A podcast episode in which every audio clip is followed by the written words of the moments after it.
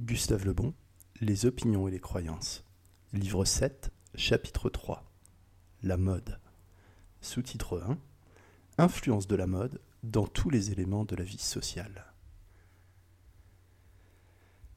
Les variations de la sensibilité sous l'influence des modifications du milieu, des besoins, des préoccupations, etc., créent un esprit public qui varie d'une génération à une autre, et même plusieurs fois dans l'espace d'une génération cet esprit public, rapidement étendu par contagion mentale, détermine ce qu'on appelle la mode. Elle est un puissant facteur de propagation de la plupart des éléments de la vie sociale, de nos opinions et de nos croyances. Le costume n'est pas le seul soumis à ces volontés.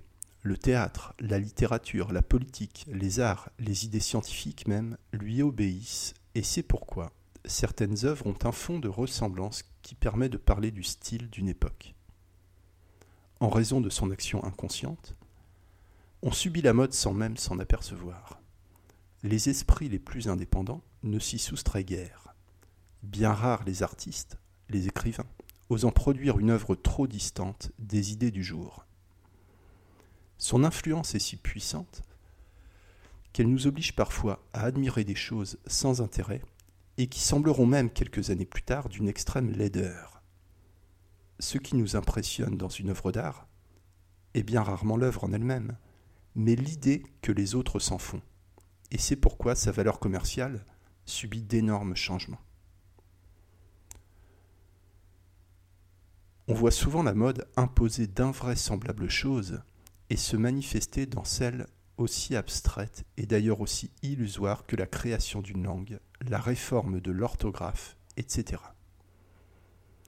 Lorsque le Volapük parut vers 1880, la mode lui créa un tel succès qu'en moins de dix ans, il existait 280 clubs et 25 journaux volapukistes. À Paris seulement, on comptait 14 cours de Volapük. Les grands magasins en organisaient pour leur personnel. La mode changea, et si brusquement, qu'on ne trouvait plus, peut-être aujourd'hui, un seul individu connaissant le Volapük. Il fut remplacé par l'espéranto, qui, après un succès semblable, commence à céder la place à une autre langue, l'ido.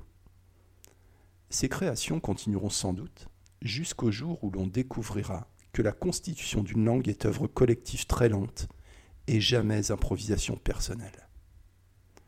Les variations de la mode s'exerçant sur tous les sujets, et notre sensibilité se modifiant sans cesse sous des influences diverses, on peut dire que notre façon de penser et surtout de traduire nos impressions se modifie rapidement.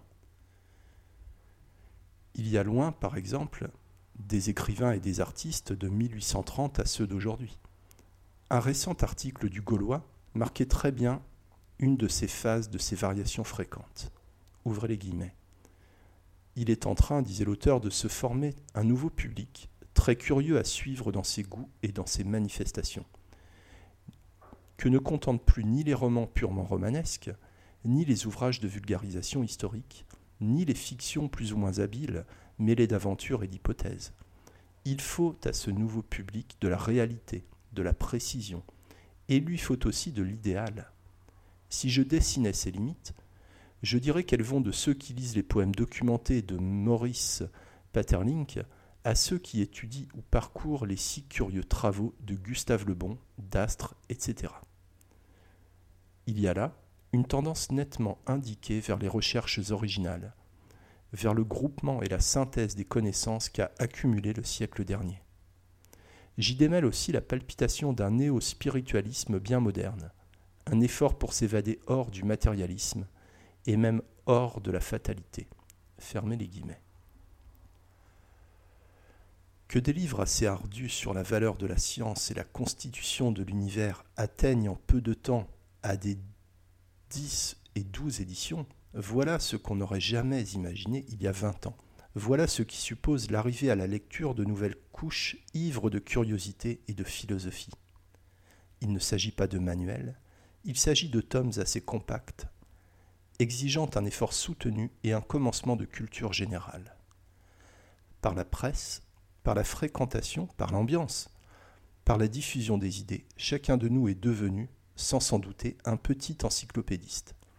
La mode est assurément d'origine affective, mais non dégagée d'éléments rationnels, et pour le montrer, je vais choisir précisément une de ces manifestations la plus capricieuse en apparence, le vêtement féminin. Nous verrons que les caprices en sont étroitement circonscrits.